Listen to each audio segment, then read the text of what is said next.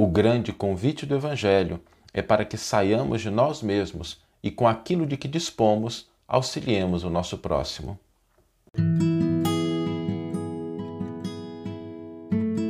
Você está ouvindo o podcast O Evangelho por Emmanuel, um podcast dedicado à interpretação e ao estudo da Boa Nova de Jesus através da contribuição do benfeitor Emmanuel.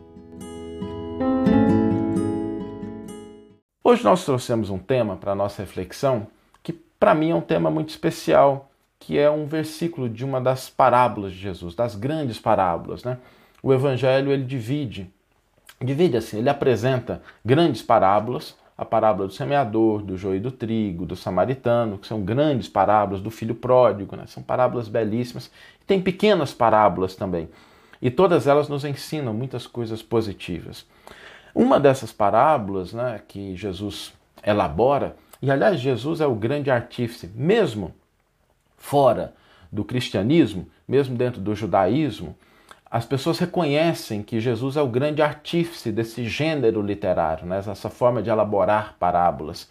E quando estudiosos, profundos estudiosos do judaísmo, do cristianismo, como Davi Flusser, se debruçam sobre essas palavras, Davi Flusser, que publicou uma série notável de livros chamados O Cristianismo é, e as Origens do o Judaísmo e as Origens do Cristianismo.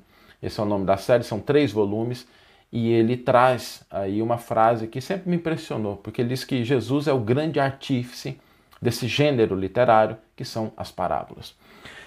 E quando Jesus constrói essas parábolas, nada, nada, nada, nenhuma vírgula, nenhuma palavra é colocado ali sem um propósito, sem algo que pode nos ensinar. E uma das parábolas, das grandes parábolas, né? um dia a gente pode até falar do quanto as pequenas parábolas elas têm algo especial, a maneira de abordá-las é uma maneira distinta, mas falando aqui das grandes, uma delas que me, me sensibiliza muito é a parábola do semeador.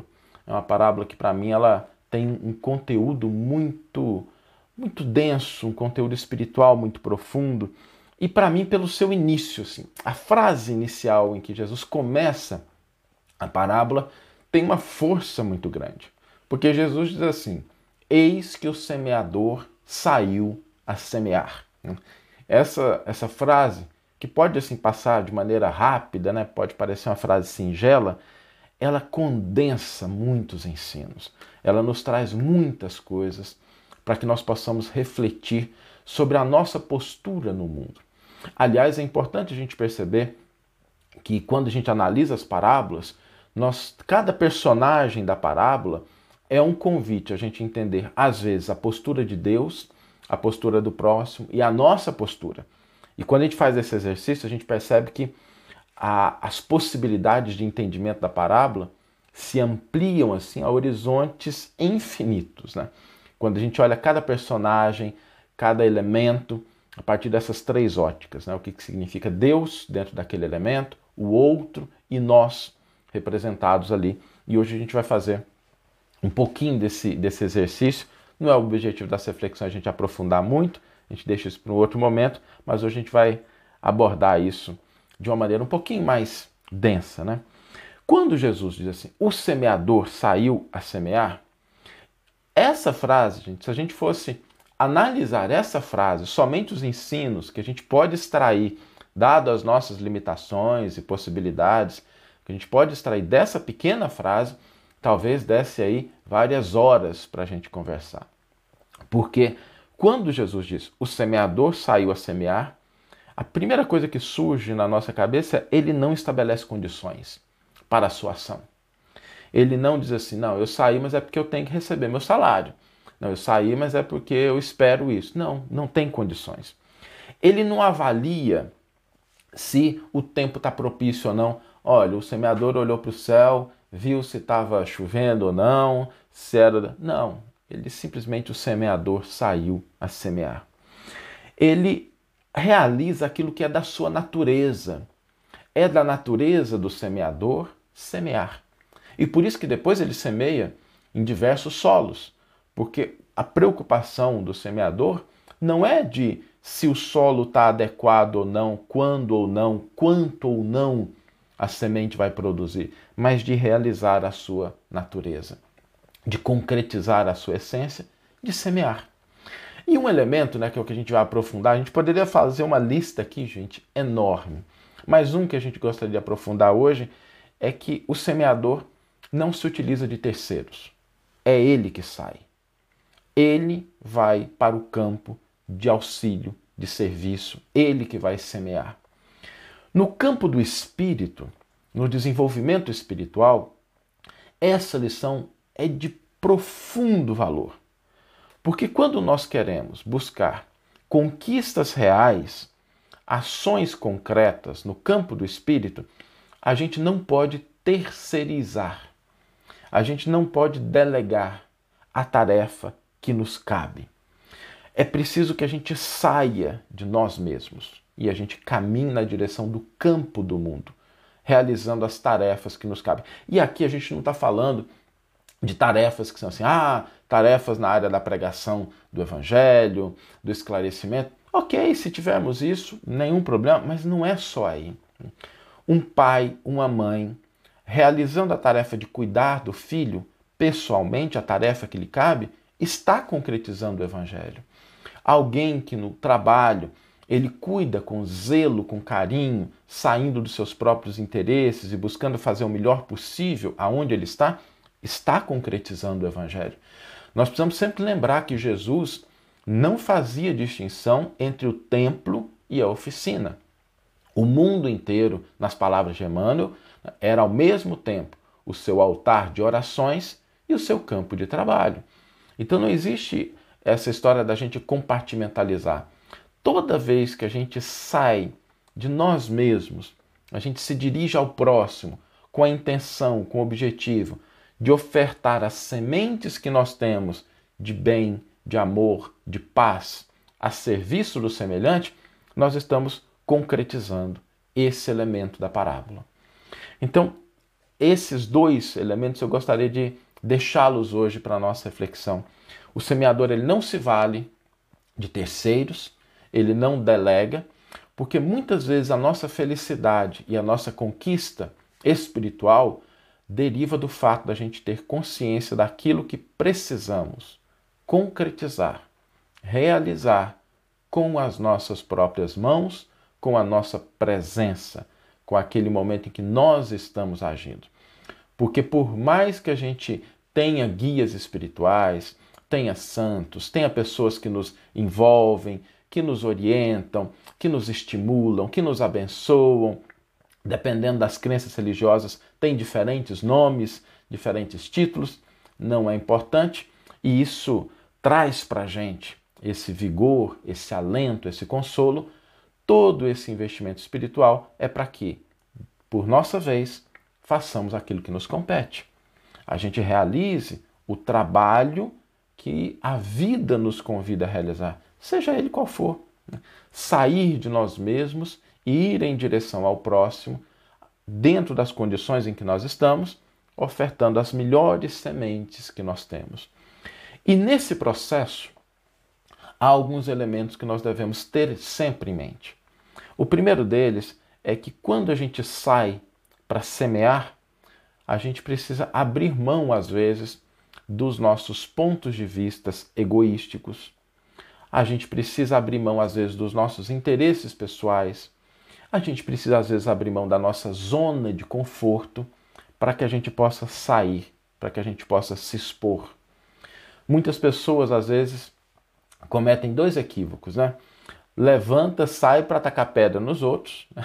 É uma escolha, né? As pessoas podem né, fazer a escolha que quiser, ao invés de espalhar sementes que podem frutificar, levam as pedrinhas ali para machucar faz parte, né? A pessoa, ela aqui não vai nenhuma crítica, a gente pode uh, escolher o que quiser, mas é importante a gente sempre se lembrar de que uma pedra arremessada, ela não produz frutos, mas uma semente plantada, cedo ou tarde, vai frutificar. E a colheita mais tarde vai ser uma colheita proporcional àquilo que a gente fizer. Então, se a gente vai, e todas as situações, isso é importante a gente lembrar, em todas as situações, mesmo aquelas que a gente não concorda, que a gente legitimamente a gente quer combater, a gente quer arrumar, quer orientar, nós podemos escolher se a gente vai tacar uma pedra ou se a gente vai plantar uma semente. A gente pode fazer essa escolha, é nossa. E quando a gente fala de sair, às vezes isso nos demanda sair da nossa zona de conforto, realmente ir para o mundo, sabe? Dar a cara, aparecer. Quando ir para o mundo, não significa aparecer na internet, nada disso, né? É a gente sair da nossa zona de conforto, a gente sair em direção ao outro. Às vezes, fazer uma ligação é sair de nós mesmos. Às vezes, buscar uma postura diferente diante daquela atividade que a gente tem que realizar é sair de nós mesmos. Fazer com alegria aquilo que a gente tem que fazer e não com o peso do desânimo ou às vezes do desprezo por determinada ação é sair de nós mesmos. É abandonar aquele ponto de vista do egoísmo, do eu e ir em direção ao nós, ao coletivo, que pode ser valorizado, que pode ser construído a partir de qualquer ação pequena. Quando a gente fala de sair de nós mesmos, é sair daquilo que diz respeito exclusivamente a mim e fazer alguma coisa, qualquer coisa que afete, que interfira outras pessoas. E quando a gente faz isso, todos nós temos possibilidade, às vezes um sorriso, às vezes uma palavra de alento, às vezes uma palavra de estímulo, às vezes o silêncio diante de uma conversa, também são maneiras da gente não ficar na preocupação exclusiva com o próprio eu e a gente buscar o bem geral. É a gente pegar o que nós temos de melhor dentro de nós e colocar isso a serviço de mais uma pessoa. Ainda que tenha assim, só eu e o fulano né, que a gente está conversando ali, só eu e Beltrano que estamos interagindo, é colocar nessa circunstância que envolve outra pessoa uma semente de paz, de amor, de fraternidade, de compreensão, de perdão, de tolerância, de silêncio, de alegria, de boa nova, de boa notícia, de estímulo. Né? O Evangelho é boa nova, boa notícia, notícia que nos estimula.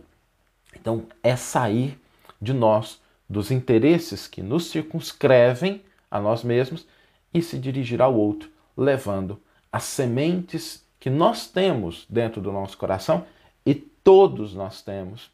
Todos nós temos boas sementes. A gente não pode. Ah, qualquer um de nós, se a gente parar para pensar, a gente tem alguma coisinha boa, positiva, alegre, de esperança que a gente pode compartilhar.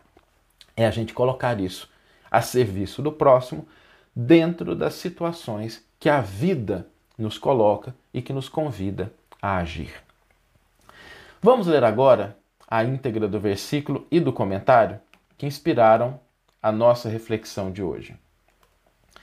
O, algumas pessoas às vezes perguntam, tá, gente? Eu sempre coloco aqui uma foto do livro, do livro para mostrar de onde eu estou tirando o versículo e o comentário de Emmanuel. Esse aqui está do primeiro volume da coleção Evangelho por Emmanuel, dos comentários do Evangelho de Mateus. E é aqui que nós temos o versículo que está em Mateus 13, 3 e que diz: Eis que o semeador saiu a semear. Como eu disse, esse é um dos meus versículos favoritos. É que tem jeito, né? Mas acho que dependendo do nosso grau evolutivo, a gente vai se afinizando com uns ou outros, de acordo com a nossa necessidade. Mas esse aqui realmente é um versículo que me sensibiliza muito pela profundidade, pela força das palavras do Cristo. Eis que o semeador saiu a semear. E Emmanuel intitula o seu comentário Semeadores. Todo ensinamento do Divino Mestre é profundo e sublime na menor expressão. Quando se dispõe a contar a parábola do semeador, começa com ensinamento de inestimável importância que vale relembrar. Não nos fala que o semeador deva agir utilizando-se do contrato com terceiras pessoas, e sim que ele mesmo saiu a semear. Transferindo a imagem para o solo do espírito, em que tantos imperativos de renovação convidam os obreiros da Boa Nova à santificante lavoura da elevação, somos levados a reconhecer que o servidor do Evangelho é compelido a sair de si próprio a fim de beneficiar corações alheios. É necessário desintegrar o velho cárcere do ponto de vista para nos devotarmos ao serviço do próximo. Aprendendo a ciência de nos retirarmos da escura cadeia do eu, excursionaremos pelo grande continente denominado interesse geral. E, na infinita extensão dele, encontraremos a terra das almas, sufocada de espinhos, ralada de pobreza, revestida de pedras ou intoxicada de pântanos, oferecendo-nos a divina oportunidade de agir em benefício de todos. Foi nesse roteiro que o divino semeador pautou o ministério da luz, iniciando a celeste missão do auxílio entre humildes tratadores de animais e continuando-a com os amigos de Nazaré e os doutores de Jerusalém, os fariseus palavrosos e os pescadores simples, os justos e os injustos, ricos e pobres, doentes do corpo e da alma, velhos e jovens, mulheres e crianças.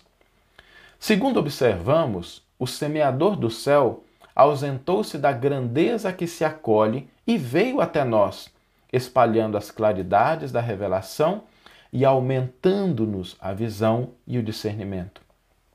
Humilhou-se para que nos exaltássemos e confundiu-se com a sombra a fim de que a nossa luz pudesse brilhar, embora lhe fosse fácil fazer-se substituído por milhões de mensageiros se desejasse. Afastemo-nos, pois, das nossas inibições e aprendamos com Cristo a sair para semear. Que você tenha uma excelente manhã, uma excelente tarde ou uma excelente noite e que possamos nos encontrar no próximo episódio. Um grande abraço e até lá!